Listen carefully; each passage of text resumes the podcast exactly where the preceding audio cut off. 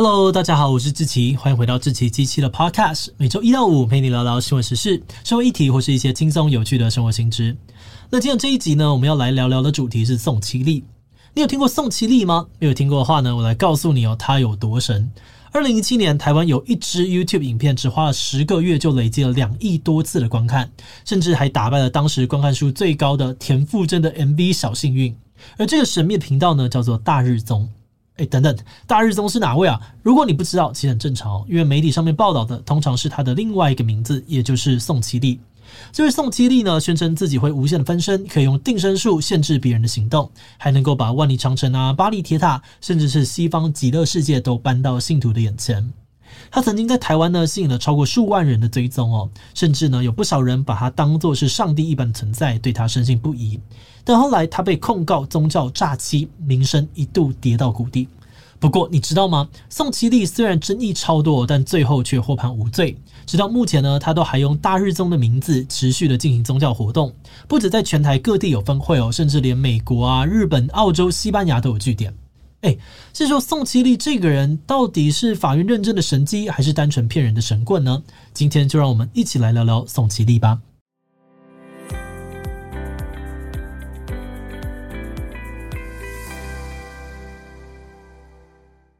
跟我年纪差不多，或是比我年长的台湾人，一听到宋七力，第一反应应该都是啊，他不就是骗子吗？但是哦，他的信徒可不这么认为。在刚刚提到有两亿观看的《复活即法身》这部影片里面，你可以看到台下至少有两三百人非常认真的在听宋七力讲道。有部分信徒呢，还会跟大家分享说自己看到宋七力分身的亲身经验。甚至有些人受到宋七力的带动，不只是自己也能够翻身哦，还可以把阶梯变黄金，把主管骂人的声音变成虫鸣鸟叫，又或是让自己变成一只猫。嗯，但这些都还不是最神奇的。在另外一部影片里面，宋七力只是对台下的信徒轻轻的吹了一口气，信徒们就立刻阶梯往后倒，有的人还直接的跌坐在椅子上。根据他们的说法呢，宋七力光是透过吹气就可以让信徒的灵魂觉醒、提升境界，甚至有人连失眠都治好了，从此不用再吃安眠药物。是说宋七力真的有这么厉害吗？他是怎么样达到这个境界的？这一切还是要从他小时候开始说起。宋七力原本的名字呢是宋乾陵，他在接受访问的时候说自己八岁的时候呢就能够看到神仙从天而降的异象。当时还是小孩的他呢，觉得很奇怪、很害怕，但这些神仙都对他很亲切，还会陪他玩，所以后来呢，他也就慢慢习惯有这些神仙的陪伴。十五岁的时候，他决定开始接触哲学跟宗教，自己找书来钻研。而一直到他这个三十五岁的那年呢，他终于第一次看到自己的分身。而这个分身是什么呢？我们等等再解释哦。这里先小小的卖个关子，反正就跟很多的传奇人物一样呢。宋其利的人生也不是一帆风顺的。退伍之后，他本来在港口经营商船的补给生意，后来因为违反这个票据法入监服刑。他说，在监狱里面的这段期间呢，因为跟不同罪行的人关在一起，让他对了人生有很多的体悟。再加上有分身的协助跟教导，他逐渐的悟道，形成了一套属于自己的宗教观。在出狱的那一天呢，宋七力说自己很早起哦，在出监狱大门的时候，发现太阳突然开始转动，变成了一个蓝色的漩涡，最后跑出了宋七力这个名字。他觉得呢，这就是他的分身显像哦，因此决定改名。哎，等等，这是什么分身啊？显像到底是什么？那因为宋七力的宗教观呢，跟主流宗教蛮不一样的，所以我们在这里呢，要先简单的说明一下他的主张。宋七力认为，在宇宙间存在着一道光哦，叫做宇宙光明体。这道光如果相应到一个人的本心，那这个人呢，就能够透过思想来放光，并且产生脱离肉体的分身。宋其利表示呢，这个分身能够带人穿越时空，还可以得到永生。而且宋七力强调，他的分身不会受到他本人的限制，可以到处行善啊，救灾度化人心。因此，有些受过他分身帮助的人呢，会不远千里的找到他，还抢着要供养他。像是有人会送他红喜别墅啦、劳斯莱斯汽车啦，甚至捐地啊、捐钱帮他成立宋七力显像协会。不过，宋七力本人却表示呢，自己从来不打坐，也不刻意的修行，只是自然而然的生活。平常最喜欢爬山，还有跟协会的会员一起喝茶聊天。宋七力说，跟会员喝茶的时候，有些会员呢会受到他的带动，会自然的开天眼，可以看到分身跟异象。那虽然也是有些人呢天生就看得到，但却只有宋七力知道天界的路怎么去。好，所以所谓的天界还有地图或者是导航吗？宋七力说，只要你相信他，他的分身自然会帮忙带人过去。总而言之哦，靠着无所不能的分身呢，在全盛时期，光是跟宋七力喝茶聊天过的会员就有两千多人，而至于信徒的数量，则是难以估计，少说也有好几万人。而且在这些人当中呢，也有不少社会公认的高知识分子，像是呢，有人在报社任职，就帮宋七力的神机做了系列的报道。台大法律系毕业的谢长廷也曾经担任过协会的法律顾问。此外，还有像是工程师啊、公务员、学校教授等等，都是他的信徒。当时的宋七力呢，被很多人当成是上帝来尊敬哦。不过，就在一九九六年，却发生了一件闹上法庭大事。一九九六年的十月呢，当时担任台北市议员的曲美凤，根据宋七力的前协会干部指控，踢爆了宋七力用宗教的名义诈财。他们控诉说，宋七力用修图的照片去骗民众，说自己会眉心发光、分身显像。如果民众想要加入协会，就要先缴七千元的会费；想要买一本协会出的天书呢，要价两万元。而且，如果你要见宋七力面，甚至要花到上千万元。事件爆发之后呢，宋七力很快的就被检调单位收押。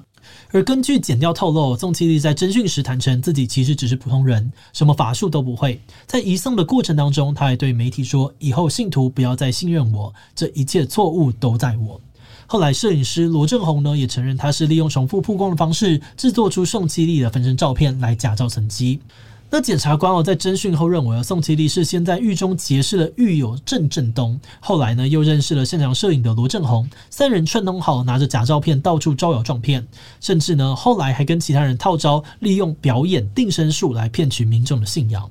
起诉的内容呢还提到，光是宋七力一个人拿到的供养金就高达了上亿元，而且宋七力还自白说，钱呢都拿去酒店啊、舞厅等等声色场所，或是买名车出国玩乐花掉了。消息一出呢，宋基力的名声瞬间跌落谷底哦，成为了人人喊打的神棍。但就在你以为他会从此消失的时候，案情居然出现了大逆转。宋基力在一审的时候，因为长夜诈欺被判了七年，但历经几次审理，最终呢，在二零零八年的更二审获得了无罪判决。诶，这种人被判无罪，真的蛮不符合普通人直觉的。因此呢，我们也根据法院的判决书整理出了宋基力之所以被判无罪的三个主要原因。首先是法院认为哦，人民有信仰宗教的自由，很多信徒呢都指证莉莉说自己真的有看到宋七力的分身，或是被他定身动弹不得。而法官呢在客观上面无法去检验这件事情的真假。再来，虽然经过调查，法院认定照片经过合成的跟造假，但却没有其他的积极证据可以证明呢信徒是因为看到照片才去供养他。也就是说呢，这两者之间的因果关系是无法被证实的。最后，很多证人都说供养金是他们自愿给的，他们心甘情愿。至于宋七力要怎么花，法官认为那是他的私德，不能够用来判断他是否有诈欺。同样的，购买书籍、照片的费用也是信徒自己价值观的选择，不能够因为其他人主观觉得太贵，就认为他们被诈骗。所以在无罪推定的原则之下呢，法官判决宋七力无罪。此外呢，检调机关也因为在过程当中违反了侦查不公开，向媒体公开办案的细节，受到了监察院的纠正。而最后获判无罪的宋七力，对于这样子的判决结果也有话要说。他在接受媒体访谈的时候提到，法官调查了这么多年，最终判他无罪，表示他没有骗人。他坚持自己被人陷害，一开始会自白认罪，是怕连累其他的信徒，才决定牺牲自己拯救大家。而且他还说，有把自己的分身照片送去日本鉴定，结果每张呢都有通过考验，确定不是合成造假。此外呢，他也强调，名车呢都是信徒自愿要借他的，拒绝信徒的好意反而是失礼。而且更狂的是，他也曾经在一周刊的记者面前呢，随手拿出五十万的现金，说是刚刚喝茶的会员供养的，还不用收据哦，怎么查都查不到。这行径呢，当然让不少人持续的对他抱持怀疑。很多人都怀疑说，到底为什么那么多人还要相信宋七力？有人认为哦，这就像是童话里面国王的新衣，大家呢害怕只有自己看不到，因此才跟着夸奖国王那件根本不存在的新衣。而另外也有人说，宋七力的神机其实只是催眠的应用，像是有催眠专家呢就说，只要善用语言的暗示，就可以让人的肌肉被控制，甚至还可以让大脑产生实际上面不存在的幻觉。但撇除这些说法，也有不少人觉得宋七力从头到尾就是个骗子。像他曾经在访谈当中试图要对记者展现神力，但不管是前面提到的吹气啊，或是定身术，对记者都没有用。甚至到最后呢，他也干脆请记者呢来定住他，结果记者什么都没有做，宋其利就自己被定住了，还因此受到了很多人的嘲笑。不过对此呢，他倒是很淡定哦，觉得嘲笑他的人都是对于玄学没有认识、脑袋未开化的人。所以一直到现在呢，宋七力也还是拥有自己的信众，发挥着一定的社会影响力。节目的最后，也想要来聊聊我们制作这集的想法。我们刚开始在研究宋七力的时候呢，觉得最难理解的其实不是宋七力的分身到底是怎么出现的，而是我们看不懂为什么看起来这么骗的东西还会有人信。不过我们在查资料的过程当中呢，看到一篇来自佛教学者杨慧南教授的研究，觉得蛮有意思的。这篇论文呢是在探讨说，为什么宋七力的事件爆发之后，还有四分之一的信徒愿意留下来。